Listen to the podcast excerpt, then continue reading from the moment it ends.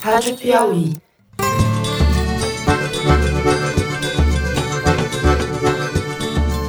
Olá, sejam muito bem-vindos ao Foro de Teresina, o podcast de política da revista Piauí. Ninguém quer saber seu Fundeb aí? Uma negociação que levou anos, queriam 40%, eu queria dar 200%, mas só que não tem dinheiro. Hoje o programa 110, quem diria? Eu, Fernando de Barros e Silva, mais uma vez estou aqui na companhia dos meus amigos José Roberto de Toledo. Opa, Toledo! Opa! O que, que eu acho dos impostos brasileiros? Terríveis, péssimos, mal formulados, regressivos, manicômio. Então nós vamos ter que mexer nisso.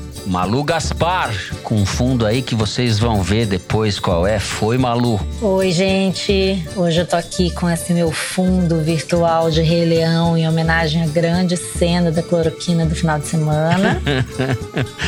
e de Belo Horizonte, o repórter de ciência da Piauí, Bernardo Esteves. Oi, Bernardo. Oi, gente. Bom dia. Hoje, um momento histórico para a ciência brasileira. Chegaram em São Paulo nesta madrugada 20 mil doses da vacina Coronavac. Muito bem, vamos passar direto para os temas dessa semana. A gente vai abrir o programa falando do Congresso Nacional, vamos tratar da derrota, paradoxalmente, do governo, da votação na Câmara que renovou e tornou permanente o Fundeb, que é o Fundo de Desenvolvimento da Educação Básica. Vamos falar também do projeto de reforma tributária apresentado essa semana pelo ministro Paulo Guedes e o que deve acontecer com isso. Em seguida, a gente fala do aparelhamento da máquina do governo federal pelos militares militares, já são mais de 6 mil militares ocupando cargos no executivo, e o presidente agora tenta aprovar uma série de bonificações para aumentar os salários e reforçar a adesão das Forças Armadas ao seu governo. Por fim, no terceiro bloco, nós vamos falar da pandemia do coronavírus. Nesta quarta-feira, houve um registro recorde de notificação de novos casos no Brasil, mais de 65 mil novos casos. Há, em contrapartida, avanços em relação às vacinas que estão sendo testadas pelo mundo. A gente vai falar disso tudo. É isso, vem com a gente.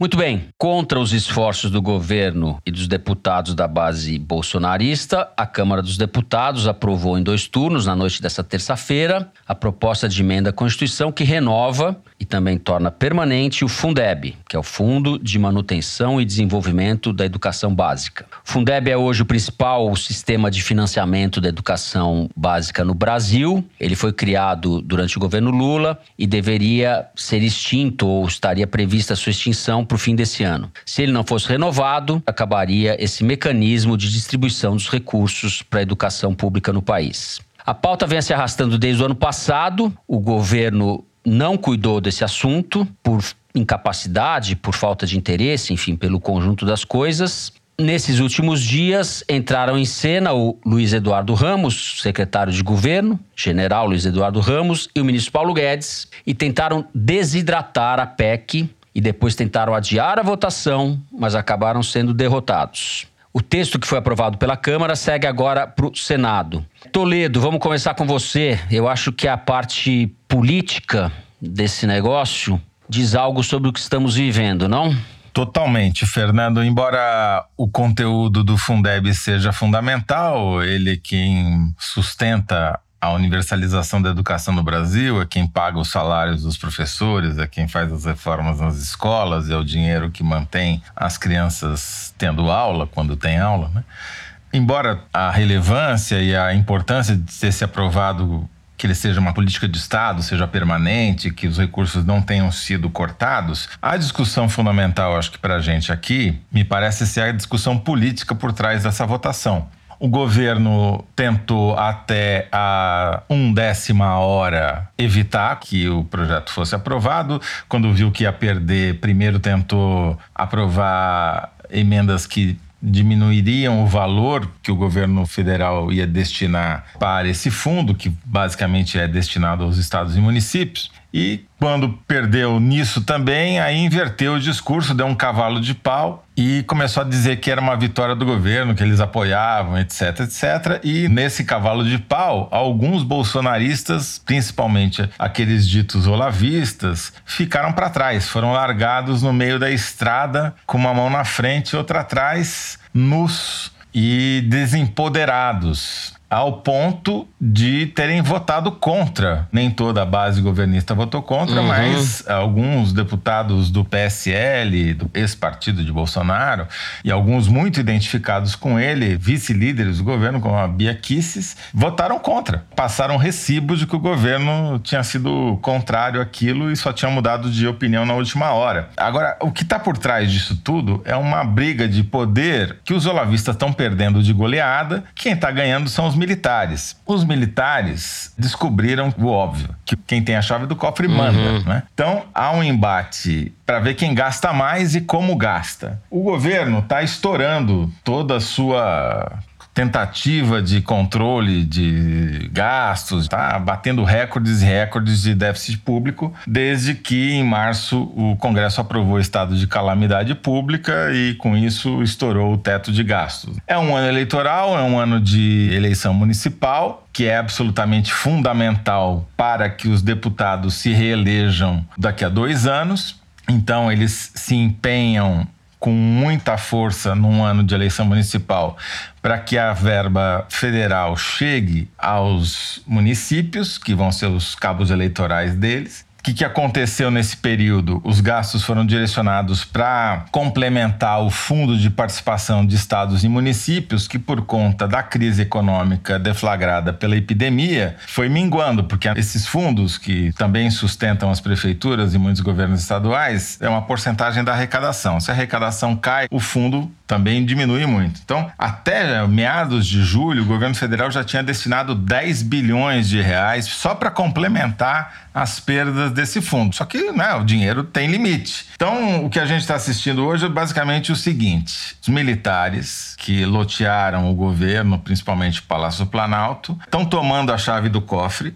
e estão distribuindo dinheiro a rodo, especialmente para os partidos do Centrão, literalmente comprando uma base de apoio e sustentação ao governo conseguiram retomar a política de comunicação das mãos do gabinete de ódio do Carlos Bolsonaro. O Bolsonaro está comportadinho, não fala mais barbaridade. Os tweets agora são só para fazer propaganda de obras do governo, se aquelas existem. Mudou o tipo de fake news. Né? Não tem mais confronto com as instituições. Faz 28 dias que não tem mais briga com as tá instituições. Tá não, já são total e absoluto. É, então, é. mais de mês. Então, efetivamente, a política mudou. O governo Bolsonaro mudou, os militares conseguiram finalmente tomar o poder, estão gastando a rodo, financiando o Centrão. O Centrão está tomando o poder, ocupando o poder, os espaços que eram desses olavistas, desses alarricota aí da vida.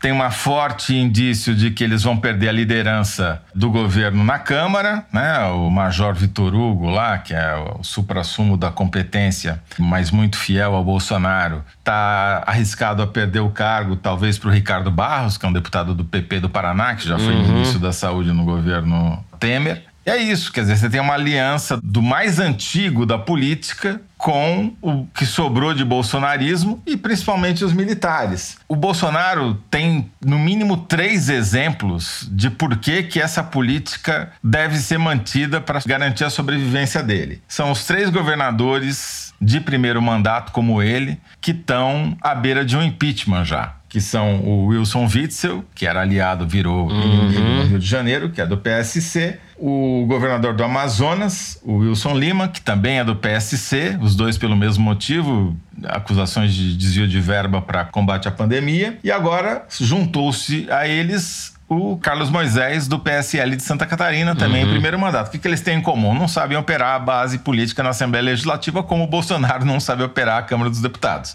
A diferença é que os três não têm os militares e o centrão para dar sustentação a ele. Então, aquele discurso de nova política, etc., aquela baboseira toda acabou. A briga agora é por dinheiro, distribuição entre militares e o centrão. E o Ricota fica lá chorando as pitangas no Twitter. Bom, e tem a coisa da rachadinha. Que é o que motivou, que é o que pressiona ele, né? Bom, Malu, sobre essa questão da relação do governo com o Congresso. É verdade que os militares estão tentando acertar isso, mas também é verdade que eles estão sofrendo uma derrota atrás da outra, né? E essas derrotas, das quais a principal foi a derrota aí na votação do Fundeb, elas são um reflexo de dois custos, eu estou chamando aqui, o custo Weintraub e o custo Guedes, que em última instância são o custo Bolsonaro. Por que, que eu estou falando isso? Vamos falar um pouquinho do bastidor dessa votação do Fundeb. Vocês já contaram aí que o governo tentou modificar o projeto. Acho importante dizer que, na verdade, o Fundeb vem sendo discutido há cinco anos e há um ano e meio o governo Bolsonaro sabe que o Fundeb ia vencer e o governo não apresentava proposta. Ninguém nunca soube qual era o projeto do governo Bolsonaro para o ensino fundamental no Brasil. Weintraub passou o tempo todo xingando as pessoas na rede daí. social e não foi capaz de apresentar um projeto. E mesmo nessa semana, não havia ninguém do MEC para dizer qual era a proposta do governo para essa questão. Quem apareceu foi o Paulo Guedes, é por isso que eu estou querendo lidar com esse assunto, porque todas as propostas que foram feitas foram feitas pelo Ministério da Economia. A primeira foi incluir uhum. a renda básica no Fundeb, já tinha verba para renda básica, mas ele quis entubar ali. Depois tentaram fazer outras coisas que previam limite de gastos e chegaram a combinar com o Centrão que o Centrão tentaria propor os destaques, que são as ressalvas ao projeto, para tentar mudar ou votar em separado.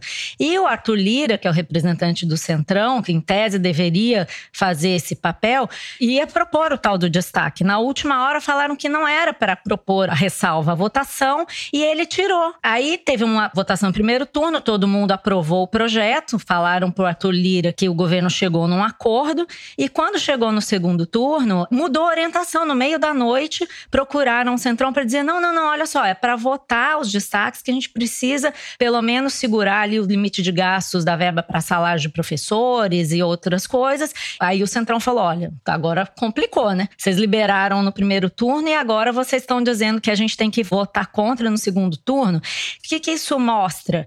Que existe um duplo comando na articulação política do governo. Um é o general Ramos, que é o chefe da articulação política, que mandou votar o projeto em acordo com todo mundo, e o outro é o Paulo Guedes, que está na economia uhum. Tentando impor a sua agenda. Quem está lá embaixo, o Centrão, o Toledo bem falou, está preocupado em fazer as verbas chegarem para os municípios, e o Fundeb é essencial para os municípios, não vai, aos 45 minutos do segundo tempo, fazer uma mudança que deveria ter sido discutida ao longo de um ano e meio. Então, uhum. o Centrão lavou as mãos. E o que, que a base do governo pensou? Esse governo não sabe o que quer, ele não é confiável. Meia hora atrás nós fizemos um acordo, agora a gente tem que mudar. Mas é isso mesmo, né? Você falou duplo comando, eu pensei em dupla falta de comando, porque. Dupla falta de comando. São os custos que o governo está pagando por agir da forma como age. E no final, a coisa é tão doida que o que o governo diz que ganhou com esse acordo foi passar a despesa, a participação do governo federal no fundo, que hoje é de 10 e queria queriam passar para 20, o governo não queria, ele aceitou uhum. passar para 23% até 2026. Me lembrou o que aconteceu na votação do auxílio emergencial. O governo propôs que fosse de 200 reais, porque não tinha dinheiro para mais que isso. O Congresso falou assim: não, então vamos fazer de 500. Nós, o Congresso propôs fazer de 500 reais. Aí o governo falou assim: ah, é? Então eu quero fazer de 600. Vê se tem lógica um negócio desses. Eles não tinham dinheiro para fazer de 200, quando o Congresso falou que ia fazer de 500, o governo falou que ia fazer de 600. Não dá para confiar no que eles dizem. Então, mas eu acho que isso vem justamente de dois vetores que estão apontados para lugares diferentes. Os militares preocupados em gastar o máximo possível e o Paulo Guedes tentando segurar a porteira, uhum. né? Ninguém sabe em quem que deve confiar e aí é que vem o centrão, né? Vocês sabem que tem um ditado no Congresso que diz governo no chão, alegria do centrão. Quanto mais fraco está o governo, mais o centrão fatura. Tem uma cena hoje numa matéria do Valor do Fábio Murakawa sobre essa noite da votação que me chamou muita atenção. O Ramos, no meio da noite, para fazer o pessoal votar do jeito que ele queria, prometeu uhum. repassar um bilhão de reais das emendas para a saúde ao longo do dia, né? E não convenceu. Aí um deputado do MDB gritou para ele no meio do plenário: Aí, general, sua caneta tá sem tinta. Ou seja, um bullying no meio da noite com o principal articulador político do governo dentro do plenário do Congresso. E E agora o governo mandou uma reforma tributária para o Congresso, Paulo Guedes, que ele passou um ano e meio dizendo que ia mandar nos próximos dias, nos próximos dias, nunca mandava, porque dizia que queria mudar a proposta que o Temer tinha enviado ao Congresso. Resultado, mandou uma proposta em etapas, mandou só uma primeira etapa, que é basicamente a mesma coisa que o Temer já tinha proposto, com um dado piorado, que aumentou bastante o imposto sobre o setor de serviços, e também, de novo, o Congresso ficou sem entender nada. Vem cá, você não ia mandar uma super proposta? Aí uhum. eles falaram que vão mandar a próxima etapa daqui a um mês. E a galera do Congresso tá já de novo trolando o Ministério da Economia, dizendo: ah, você vai mandar pelo correio depois que privatizar os correios. É isso. É. Cara, esse é o governo Bolsonaro. É, o óbvio que já foi dito aqui, mas que não deixa de ser estarrecedor, a ausência completa do Ministério da Educação numa discussão que é completamente central à, à educação pública no país. Né? Mais de 80% dos jovens e das crianças estão na escola pública. Né? São 18% que estão no ensino privado e 82% na escola pública. E o Ministério da Educação não participou dessa discussão. É como a gente pergunta para que, que existe o Ministério da Educação se, num momento como esse, ele some dessa discussão. Isso vem desde o Weintraub e, evidentemente, é uma consequência da maneira como o Jair Bolsonaro conduz o seu inominável governo. É isso? Vamos ficando por aqui no primeiro bloco? No segundo, a gente vai falar dos militares do Toledo. Vamos continuar falando dos militares. É isso? Vem com a gente.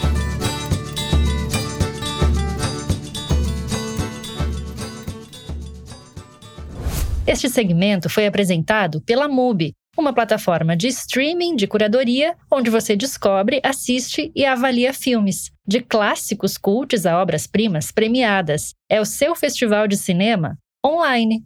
Na MUBI, todo dia estreia um filme e eles são escolhidos por nossos curadores e não por um algoritmo. Assim, você investe mais tempo descobrindo filmes incríveis do que buscando o que assistir. Assista online ou faça download para aproveitar o melhor do cinema quando quiser. Experimente 30 dias de MUBI grátis. Visite mubi.com barra foro.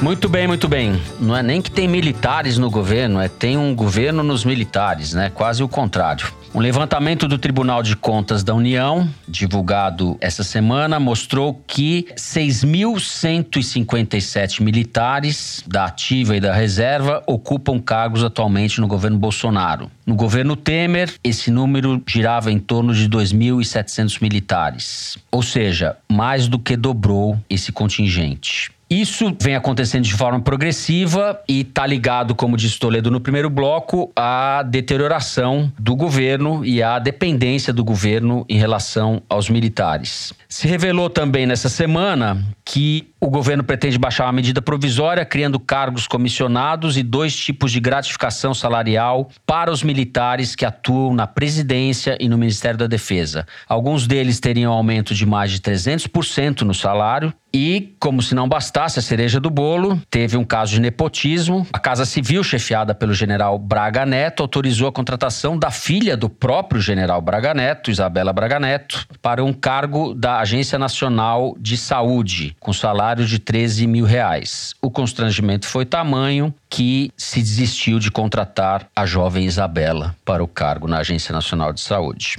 Maria Lúcia Gaspar, dessa militância toda, como diria o Dorico Paraguaçu, por onde é que você vai começar? Bom, Fernando, a gente está vendo hoje que a Isabela Sé, a filha do ministro Braga Neto, desistiu de assumir o cargo na ANS, mas isso não anula o fato de que o ministro tentou aprovar a indicação de uma jovem que não tem nenhuma qualificação para lidar com planos de saúde na ANS. Pelo contrário, o currículo dela, estou com o currículo dela que é, o cargo que ela ocupava até então era de analista de projetos na Firjan, veja bem, na Firjan, e ela foi, antes disso, assistente de gestão cultural e também foi auxiliar na loja Cantão durante o Natal durante quatro anos. Veja bem, essa pessoa para analisar planos de saúde. Pelo O- menos o ela não mentiu no currículo, né, irmão? Já é um já é uma coisa, é, exatamente. Formada em moda, cursando gerenciamento de projetos na GV, uma pessoa de 30 anos para lidar com planos de saúde na ANS. É grave também o fato, que a gente pôde ver aí na imprensa esses dias, foi o Lauro Jardim quem publicou, que havia uma triangulação ali. O chefe de gabinete do Braga Neto é irmão de um candidato a diretor da ANS. Então havia uma iniciativa ali de troca de favores, não é só nepotismo, mas também uma indicação política ali, uma troca de favores, lidando com esse setor que só tem santo, né, que é o plano de saúde. Mas além disso, assim, o que esse caso, que é o mais feio, mas não é o único, mostra é que o Bolsonaro pode até não ter conseguido formar a sua legenda. A Aliança do Brasil só conseguiu 15 mil assinaturas depois de todo aquele barulho. Mas ele já tem o partido militar, né? Com pelo menos 6 mil membros remunerados. Imagina o resto da galera que não está remunerado. Eu tentei fazer um exercício aqui do que, que isso representa no quadro geral de cargos comissionados. Como o TCU não informa, e me parece que é de propósito, quantos desses cargos comissionados que eles apontam aqui são DAS, que é aquele cargo de confiança no gabinete mesmo, direção e Uhum. assessoramento que chama São os mais bem remunerados, né? que são estritamente indicação de cargo de confiança. Em tese, você teria que ter uma qualificação técnica. Mas se você for fazer uma proporção, como o TCU não mostra, eu vou dar os dois números. Se a gente estiver falando de cargos comissionados DAS, os 2.643 que estão em cargos comissionados, tem vários outros que estão em cargos a- por Uhum. requisição e tem aquele pessoal dos militares que estão atendendo em INSS, são muita gente também. Mas se você for falar só desses comissionados, se forem DAS, são 10 mil DAS. Com 2.600 cargos comissionados, você teria 26% de militares em cargos DAS. Se for no geral, aí você tem 8%. O total de cargos comissionados no governo está em 31 mil.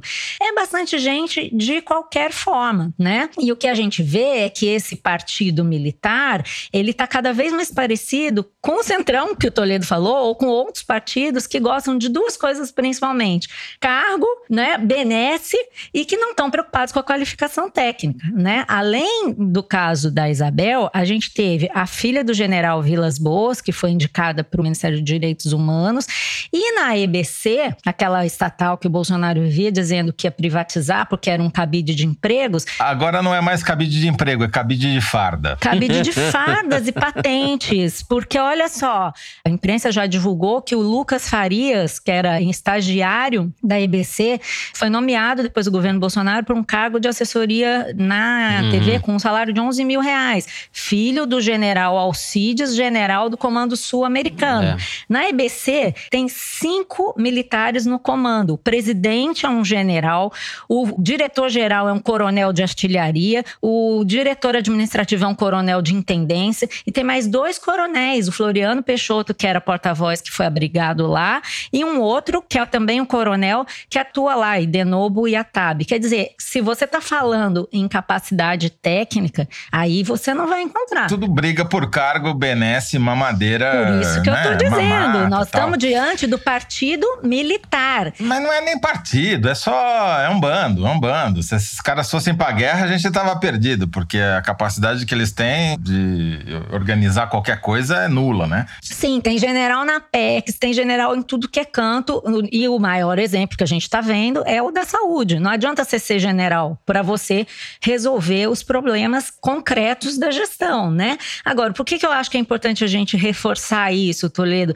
Porque o que me parece é que eles também estão fazendo uma inflexão de assumir isso meio que descaradamente, sabe? Não só essa iniciativa do Braga Neto, como também as mudanças que a gente está vendo aí no Ministério da Saúde. Eu estou notando uma inflexão aí justamente no discurso e na atitude do Pazuello, que assumiu essa coisa da gestão, está fazendo eventos para mostrar serviço publicamente, mudou a estratégia de comunicação dele. Então, eu acho que eles realmente assumiram que são o partido do governo, o partido militar do Bolsonaro. Muita coisa para falar disso. Eu vou passar para o Toledo, mas o general Pazuello mudou agora, mas com uma execução orçamentária de menos de 30% da verba emergencial destinada ao combate ao coronavírus. Coronavírus, né? Pelo Ministério Uhum. da Saúde. Não podemos tirar o olho da bola. O olho da bola é o seguinte: a briga por dinheiro, os militares estão brigando por dinheiro. Quando o militar briga por dinheiro, acaba dando o que aconteceu lá no Amazonas, onde 19 foram condenados por corrupção, inclusive 11 oficiais. Pegaram o dinheiro da comida e fizeram festa no motel com garotas de programa e por aí vai. Então, assim, militar é que nem qualquer outro brasileiro. Se botou oportunidade para corrupção, vai acontecer. Então, o que vai acontecer daqui para frente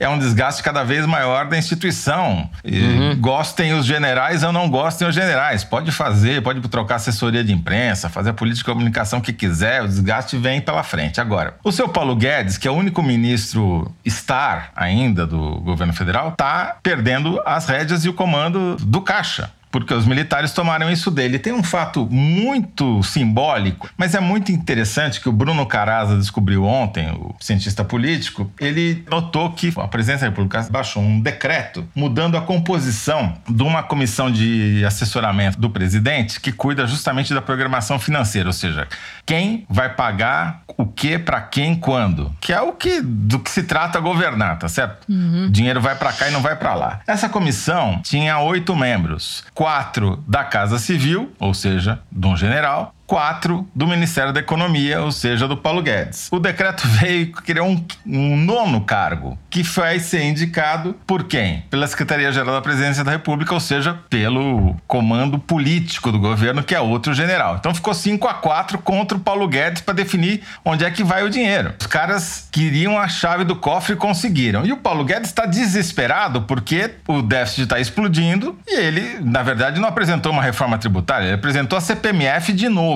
Nem isso ele apresentou ainda, né? Porque essa pa- etapa não tem a CPMF, É né? que ele não teve coragem. Você pega nas mídias sociais, até o Roberto Jefferson é contra a CPMF. Quando o Roberto Jefferson é contra alguma coisa do governo, é porque realmente é indefensável, né? Porque ele defende qualquer coisa, o Roberto Jefferson. Então, assim, o Paulo Guedes está perdendo a mão, os militares estão com a mão no cofre. Isso não vai terminar bem. O que salva o Paulo Guedes por enquanto é que ele é o responsável pela popularidade do presidente. Algumas pesquisas começam a mostrar que aquela estabilidade que tinha dado em 25% começa a subir do, do ótimo e bom para um patamar de volta para o patamar dos 30%. Por quê? Você olha os dados, é tudo gente que recebe 600 reais. Ou seja, esse dinheiro está alimentando o pouco de popularidade e recuperando um pouco a imagem do presidente. O Paulo Guedes não vai conseguir se livrar dos 600 reais. Ele vai ter que dar um jeito, vai ter que fabricar dinheiro para continuar pagando 600 reais, porque senão a popularidade do Bolsonaro vai junto do submarino nuclear brasileiro lá no fundo do oceano, entendeu?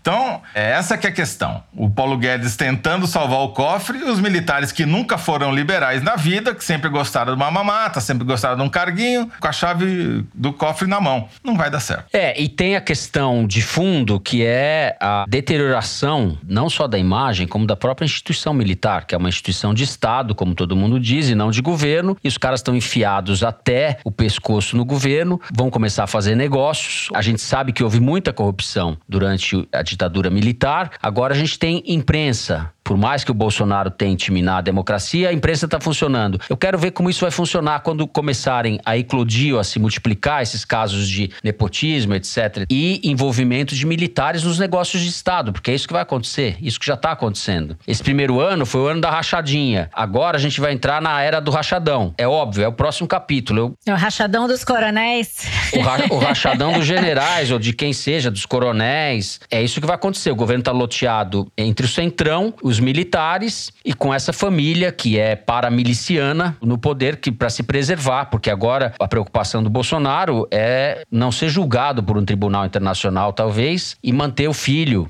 no cargo no Senado e fora da cadeia. É isso, direção? Bom, segundo bloco fica por aqui. Vamos falar de coronavírus no terceiro bloco. Vem com a gente. Nos últimos dias foram divulgados resultados preliminares de testes com diferentes vacinas que estão sendo desenvolvidas pelo mundo. As vacinas de Oxford, assim como as que estão sendo feitas na China, têm mostrado resultados promissores contra o coronavírus. Ao mesmo tempo, a gente teve nessa quarta-feira um número recorde de registros de casos de pessoas contaminadas no Brasil, mais de 65 mil pessoas. O número de mortes continua num patamar altíssimo, mais de 1.200 mortes na última quarta-feira. Ou seja, é uma situação bastante grave ainda e que vai demorar muito tempo para que se resolva no Brasil. Um terceiro ponto é a incapacidade, ou a incompetência ou a inexistência de uma política pública que está documentada no fato de que o Ministério da Saúde não gastou nem 30% da verba que era destinada ao combate ao coronavírus. Dos 40 bilhões, não gastou nem 30%. Por onde que você vai começar, Bernardo? Vacinas, recorde de mortes, desgoverno no Ministério da Saúde. Pois é, Fernando, essa foi uma semana de boas e más notícias, né? Quem sai às ruas de algumas cidades do Brasil pode até achar que a pandemia já passou e que o coronavírus foi embora, mas a verdade é que ele nunca teve tão presente como mostram os números que você citou aí, né? Agora já faz quatro meses que a gente está gravando o programa de casa e depois de tanto tempo de distanciamento social, a paciência de muita gente está se esgotando, que é um paradoxo, né? No começo da quarentena estava todo mundo paranoico e o vírus estava circulando pouco. Agora que a gente está no pico, muita gente está relaxando nas medidas de contenção e o vírus está toda não é hora de relaxar ainda. Como você sublinhou, a gente bateu essa semana o recorde de casos num único dia. A gente está caminhando para ter 70 mil infecções novas num único dia. Isso é um absurdo. E a doença continua fora de controle do Brasil pela 13 terceira semana seguida, de acordo com o índice de contágio medido pelo Imperial College. A média móvel do número de mortes continua acima de mil mortes por dia, algumas semanas, e ela está subindo. Então é hora da gente redobrar a cautela. Mas vamos falar das notícias mais animadoras que a gente recebeu essa semana, né? Que não estão no Brasil, né? Pois é. A gente teve algum alento ao saber dos detalhes dos resultados dos testes clínicos de algumas das vacinas que estão sendo desenvolvidas contra a Covid-19, algumas das que estão mais adiantadas. A começar, eu vou falar primeiro aqui da vacina da Universidade de Oxford e da AstraZeneca, sobre a qual a gente vem falando aqui nas últimas edições do programa. Essa semana saiu na revista britânica The Lancet um artigo relatando o resultado das fases 1 e 2 dos testes clínicos, nos quais essa vacina foi aplicada em pouco mais de mil voluntários humanos. Os resultados confirmam que a vacina não teve efeitos colaterais graves, a maioria dos voluntários não teve mais do que febre ou dor muscular depois de receber a vacina. E, principalmente, isso é o mais animador, eles mostram também que o sistema imune das pessoas que receberam essa vacina aparentemente respondeu bem. Ou seja, essas pessoas desenvolveram anticorpos neutralizantes em quantidades parecidas com as dos pacientes que se infectaram com vírus e se recuperaram depois. E aí você me pergunta, isso é motivo para comemorar? É claro que a notícia é boa e acende alguma esperança. Mas a gente tem que ir devagar com a dor. Isso ainda não quer dizer que a vacina funcione e que ela evite que as pessoas desenvolvam a Covid-19. Explica uma coisa, fase 1 e 2. Falta fase 3. Quais fases faltam para que essa vacina, por exemplo, seja. Se tudo der certo, o que, que a gente pode esperar? A fase 3 é a última. Quer dizer, depois tem a fase 4, mas é quando a vacina já está liberada para distribuição. Na fase 3, ela é testada em um número maior de voluntários, dezenas uhum. de milhares de pessoas estão recebendo as vacinas, inclusive no Brasil. E aí, durante alguns meses essas pessoas ficam em observação e os pesquisadores vão comparar se as pessoas que receberam as vacinas, assim, estão priorizando gente que está mais exposta ao vírus, profissionais de saúde, por exemplo, e vão ver se de fato a vacina recebida foi suficiente para imunizar essas pessoas, para protegê-las em caso de contato uhum. com o novo coronavírus. Se a resposta imune que elas desenvolveram foi o bastante para impedir o desenvolvimento da doença, da Covid-19. É isso que está em curso e daqui a alguns meses eles vão tirar essas conclusões e avaliar se de fato a vacina funciona. Então, enfim, mostrar essa eficácia é o papel dessa terceira fase, que está em curso em alguns países, inclusive no Brasil, como eu disse. E é só no final dessa fase 3 que a gente vai ter certeza de que a vacina é boa. Mas não custa lembrar que essa fase 3 dos testes clínicos é aquela em que muitas vacinas que antes pareciam promissoras acabam se mostrando ineficazes. Então, esse é um risco que existe e que a gente deve ter em perspectiva. Até por isso é muito bom que a gente tenha outras vacinas em desenvolvimento e que algumas delas mostrem resultados igualmente promissores. E esse é o caso de uma das vacinas chinesas que está em desenvolvimento, desenvolvida pela CanSino Biologics, que também teve resultados promissores divulgados na revista The Lancet essa semana. Os resultados também dizem respeito às fases 1 e 2 dos ensaios clínicos, E nesse caso, ela foi testada em coisa de 500 voluntários humanos. Ali também ela parece ter despertado uma resposta imune eh, satisfatória, mas, de novo, a gente não sabe se essa resposta é suficiente para que, em condições reais, essas pessoas que receberam a vacina não desenvolvam a Covid-19 em caso elas entrem em contato com o vírus. E um outro motivo pelo qual é importante a gente ter mais de uma vacina promissora nas fases finais dos testes clínicos é a dificuldade logística de produção e distribuição. Na hora que a gente tiver uma vacina que for comprovadamente eficaz e acima de qualquer dúvida, a gente vai ter uma corrida em nível global para que os países assegurem as doses necessárias para imunizar sua população. Na verdade, essa corrida já começou, né, Bernardo? Já começou, exatamente. E vai ser uma corrida suja, cheia de dedo no olho e gritaria, né? Farinha pouca, meu pirão primeiro. Os Estados Unidos já garantiram a compra de todas as doses da vacina que a Pfizer está desenvolvendo, que vai ser capaz de produzir esse ano.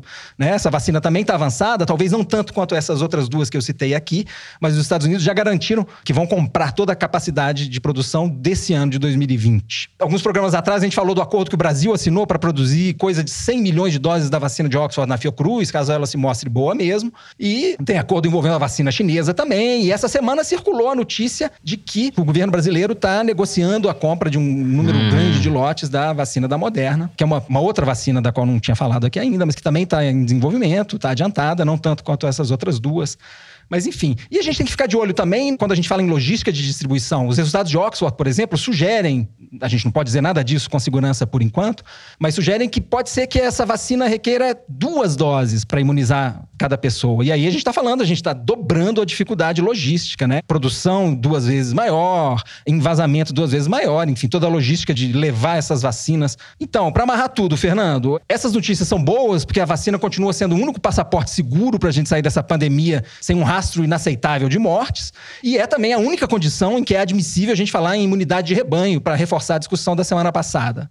E a gente está assistindo em tempo real a um feito imenso na história da saúde pública e da biotecnologia. Nunca a humanidade conseguiu desenvolver uma vacina em menos de quatro anos e pode ser que a gente quebre o recorde nessa pandemia. Perfeito. Toledo, que está acompanhando esse assunto também todo dia, gravando o Luz no Fim da Quarentena.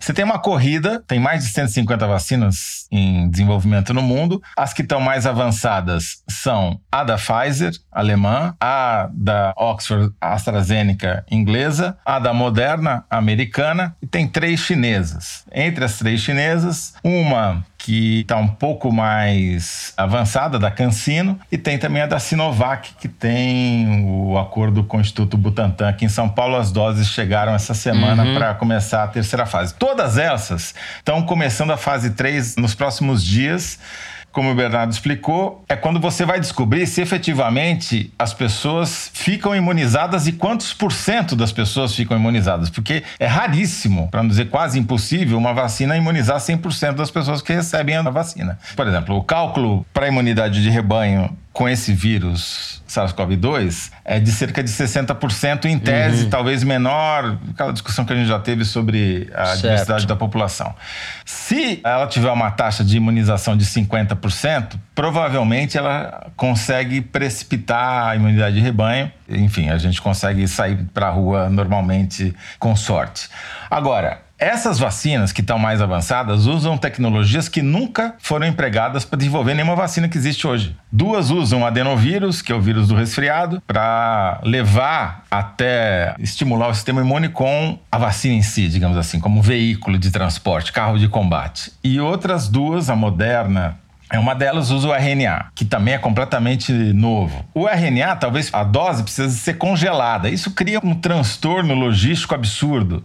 E as outras precisam ser resfriadas, que também não é fácil. Então você imagina, você precisa de um bilhão de frasquinhos, você precisa de milhares de caminhões refrigerados. É um desafio logístico, é um pesadelo. Mas mais do que isso, a vacina da Pfizer nem testada foi, está entrando na semana que vem em fase 3. Os Estados Unidos já assinaram um contrato de 2 bilhões de dólares para pegar 600 milhões de doses de vacina, que é justamente duas doses por americano, né? Porque tem 300 milhões, precisa de duas doses, 600 milhões de, de doses.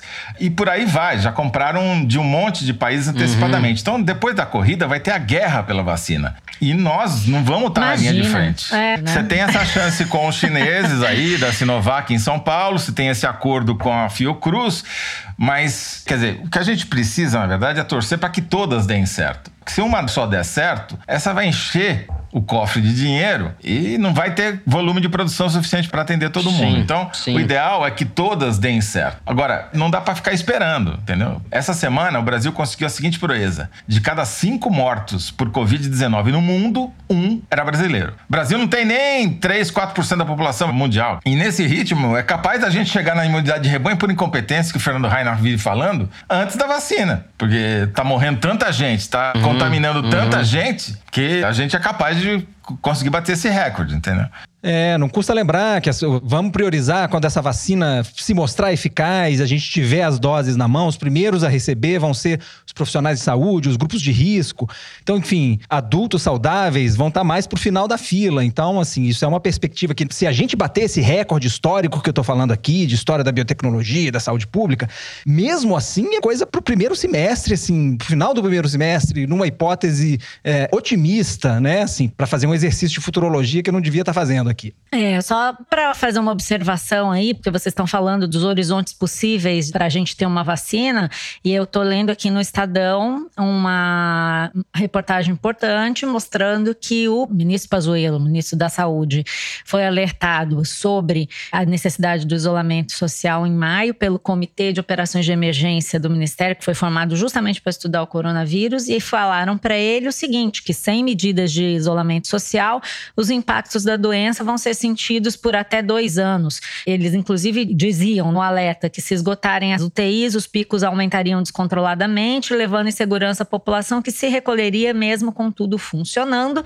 que daria um problema maior ainda para a economia. Ou seja, nós vamos lidar com esse problema até ou ainda depois que aparecer uma vacina. E mesmo o Pazuello dizendo que ele é o as da logística, a gente está vendo aí pelo levantamento do TCU e pelas notícias de que faltam anestésicos, faltam reagentes para testes, que é capaz da vacina chegar e a gente continuar ainda lidando com todos esses efeitos da pandemia ainda no Brasil, né? O Pazuello é o, o as da vexame nacional, né? Não da, da, da logística. Esses caras estão fazendo e acham que ainda vão ser salvos pela história de algum jeito. Não serão. Mas a gente tem a cloroquina. Vocês têm que ficar tranquilos que os Estados Unidos compraram a vacina e despacharam a cloroquina pra gente, então tá tudo a certo. cloroquina não, não acaba com a doença? Por que, que deu positivo pela terceira vez o exame do presidente da República que tá tomando é, cloroquina toma, desde que ela toma existe? cloroquina e nada, né? Impressionante. Não é estranho, né? Uhum. Bom, com isso a gente encerra o terceiro bloco e vamos para o Kinder Ovo, é isso, direção? Kinder Então vai, Ovo. manda esse Kinder Ovo aí que eu Então- preciso recuperar.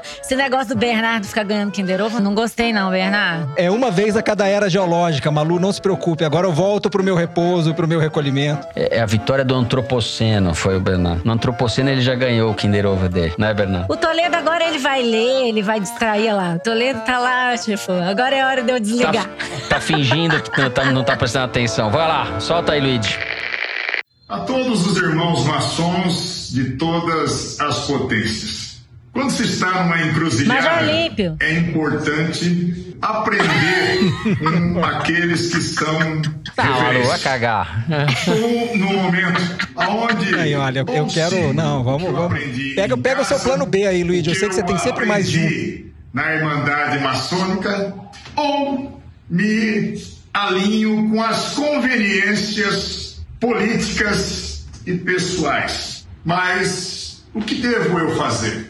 Continuo a cavar masmorras aos vícios? Ou faço de conta que crimes e erros da direita não existem? Aguardo realmente o aconselhamento de todos e que o grande arquiteto do universo continue a guiá-los. Um tríplice fraternal abraço desse irmão. É, irmão. Essa sessão está se desmoralizando É. de maneira irrecuperável. é inacreditável. essa- Tá louco, que hein? o Major Olímpio, toda vez que eu ligo pra ele, ele me conta a mesma piada? Quando eu vou falar, ah, general, e essa briga de fulano? Sempre eu pergunto alguma briga, alguma intriga, aí ele fala assim, Malu, isso aí é igual briga de puta com guarda de trânsito. meu Deus. Ai, meu Deus do céu. Major Olímpio, senador pelo PSL de São Paulo.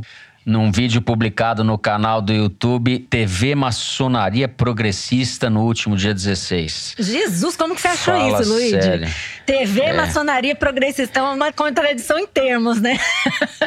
ou ela é uma Esse- TV maçonaria ou ela é Exato. progressista.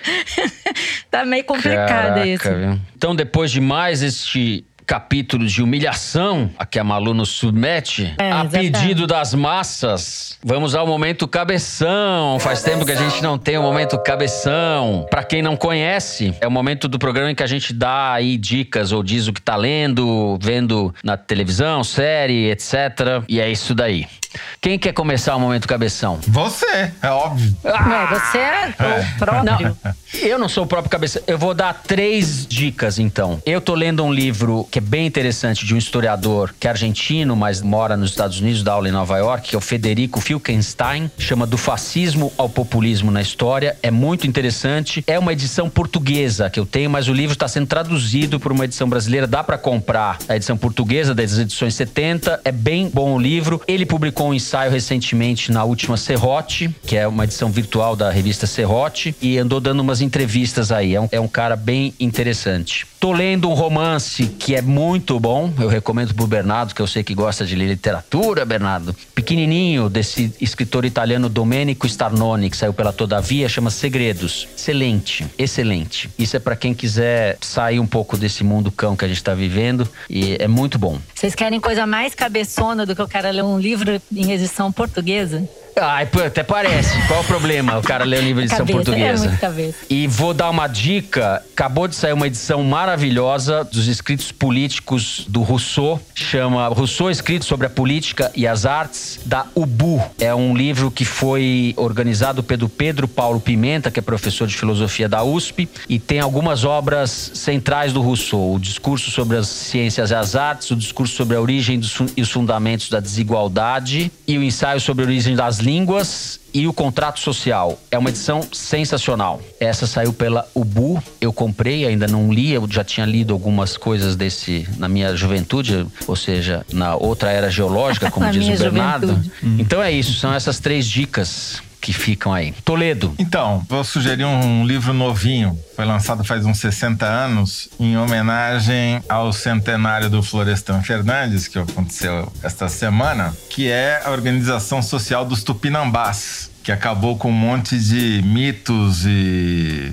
falsas concepções sobre a cultura dos habitantes anteriores a nós destas terras papagalhas aqui. E que é um livro que marcou época e não sei se ainda é recomendado nas grades escolares e universitárias, mas que eu li ainda na faculdade, ou seja, logo depois que ele foi lançado, 60 anos atrás, que me marcou muito. Então, em homenagem ao centenário do Florestan, Organização Social dos Tupinambás, porque já que o governo Bolsonaro gosta tanto de índio, né? É isso. Bernardo Esteves. Então, Fernando, quero recomendar dois livros, um de ficção e um de não ficção, que eu tô lendo nessa etapa da quarentena. Eu começo pela não ficção, é um livro que eu tô lendo tardiamente, um livro de 2018 do Michael Pollan, um jornalista norte-americano. É um livro em que ele conta o renascimento da ciência psicodélica, a ciência que está por trás de drogas como o LSD e a psilocibina, né, que vem dos cogumelos mágicos. E o Pollan Ó. conta um pouco como é que os cientistas estão descobrindo o potencial dessas substâncias para psicoterapia, para superar vícios como o da nicotina e superar transtorno do estresse pós-traumático e tantas outras condições. O livro se chama Como Mudar Sua Mente: O que a nova ciência das substâncias psicodélicas pode nos ensinar sobre a consciência, morte, vícios, depressão e transcendência. Saiu em 2018 pela Intrínseca e a gente publicou na Piauí um trecho desse livro. Quem se interessar, recomendo que passe lá. É uma viagem de cogumelo que o Polan relata em primeira pessoa. Interessante, o Polan é um cara que era careta, não tinha muita espiritualidade, enfim.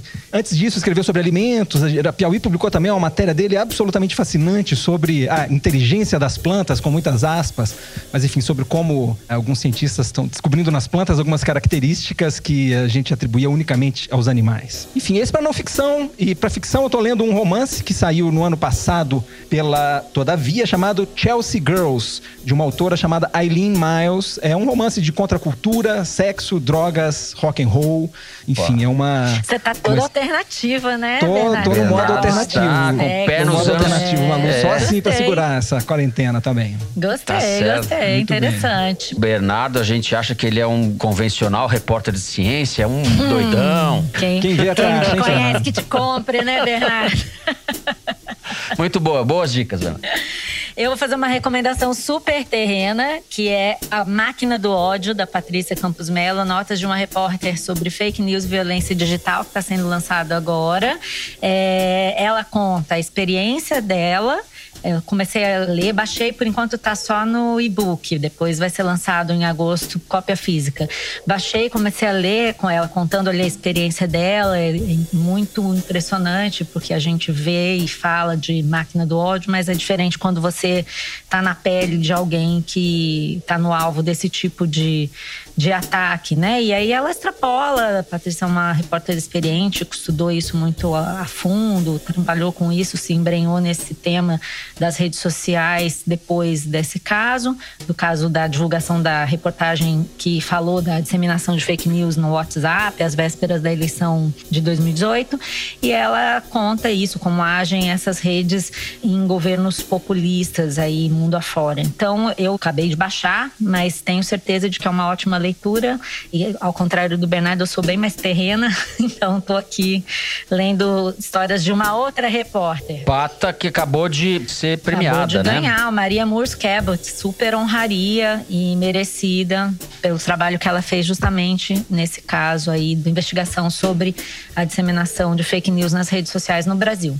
Então é Parabéns isso. para a Pata. Parabéns para ela. Parabéns para a Pata, é isso mesmo. Esse prêmio da Universidade de Colômbia, né? Uhum. É um dos mais prestigiados no meio jornalístico, né? No mundo inteiro. Muito bem, Cabezzone encerrado. Vamos para as cartas dos cabeções dos leitores agora. Aproveitando o gancho, eu vou ler aqui o e-mail da Priscila Bernardes, que escreveu o seguinte. Gostaria de fazer um singelo pedido. Peço apenas que mandem um parabéns pro meu marido, Ângelo, que faz aniversário nessa quinta-feira, dia 23. Ele é o verdadeiro cabeção da minha vida. Mas, diferentemente do Fernando, ele vai mais de Benjamin do que de Adorno. Amo muito ele e somos ouvintes assíduos desde o primeiro episódio. Beijos. Então, um abraço pro Ângelo, parabéns pro Ângelo, beijo pra Priscila. É isso. Hoje somos todos Benjamin, em homenagem ao Ângelo. Tá bom. Fernando, eu tenho aqui uma mensagem muito fofa para você da Maria Morgante, repórter da Globo, Opa. que escreveu o seguinte: Eu queria dizer que o Fernando é muito sortudo por ter um admirador como meu irmão, o Rafael Morgante. Ele diz que gosta de você porque você mora sozinho em São Paulo e lê Freud, assim como ele, que é enfermeiro de saúde mental. Eu digo que o Fernando é sortudo porque o Rafael, além de ouvir religiosamente o foro e isso nos conectar, é um dos seres humanos mais especiais que eu conheço. Você tem um fã que é o melhor irmão que alguém poderia ter. Oh, enquanto eu fico esperando a sexta para ouvir logo o foro, ele quer saber: Fernando, você prefere chá ou café?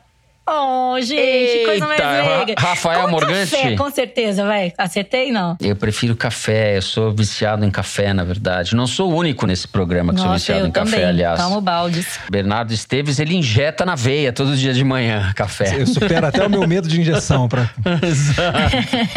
E ô, você tem medo de injeção, Bernardo? Não vai poder tomar vacina, porque são todos injetáveis intramusculares, né? Não, mas tem vários, vários pretextos que me fazem superar esse medo. Então, a vacina do corona, com certeza. Então, Toledo, aproveitando aqui, eu tenho uma mensagem bacana pra você da ouvinte Fernanda Haas. Ela escreveu o Opa. seguinte: Finalmente assinei a Piauí depois de muitos meses ouvindo o foro. Pra minha surpresa, na edição de junho veio uma propaganda de página inteira do foro. Recortei a página e pendurei na parede do meu quarto, junto com outros pôsteres. Agora, todos Opa! os dias antes de deitar, escuto em minha cabeça o Toledo falando: Opa, muito obrigado pelo programa Vai um ter abraço. pesadelo, vai ter pesadelo. Esse opa do Toledo é mais clássico do que o Boa Noite do William Bonner. Já. O Toledo Tá na virou. hora da gente o fazer um pôster do desbancou, Teresino, né, exa- agora. Exato. Você devia É, pegar o meus Teresino, sonhos. Toledo. Cadê ele? O Teresino ficou no Tô Rio porque as barreiras fitossanitárias do Witzel não deixaram ele sair, né? Ah, eu posso pegar ele então. Tá Posso quarentenando sozinho, coitado. Bom, antes de terminar, Luigi mandou eu ler aqui um e-mail da Talita Justino, que é professora da rede municipal de ensino aqui em São Paulo, escreveu uma mensagem simpática pra gente. Ah, sou ouvinte do Foro há mais de um ano. Como todos sabem, as aulas da rede pública estão paradas e o que tem nos salvado são lives sobre assuntos que os próprios alunos escolhem. As professoras têm feito isso para manter contato com os poucos alunos que podem acessar esse conteúdo na internet. As lives acontecem na noite de sexta, quando estou recém-inflamada por causa do foro de Teresina.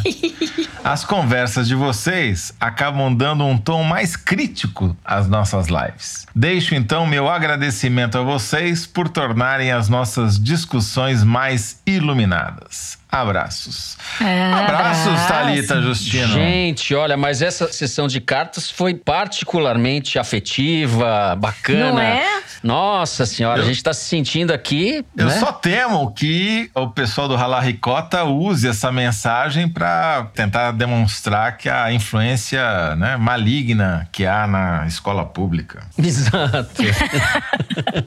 Enfim, gente, mas que É bom, isso. porque essa quarentena tá difícil, né? Eu tô com Nossa. saudade de todos os meus amigos. Fiquei pensando pra qual eu ia mandar um beijo agora nesse, nesse momento. Mas eu vejo você toda semana, né, Toledo? E já Não tá é? bom, uma vez por semana Eu já tá bom. Ah, gente, pô, não queria intriga, ô, Fernando. Você tá muito intrigueiro. Eu tô com saudade dos meus amigos de Recife, de São Paulo, do Rio, de todos eles que eu nunca vejo. E ainda essa semana foi o dia do amigo, começou aquele monte de mensagem.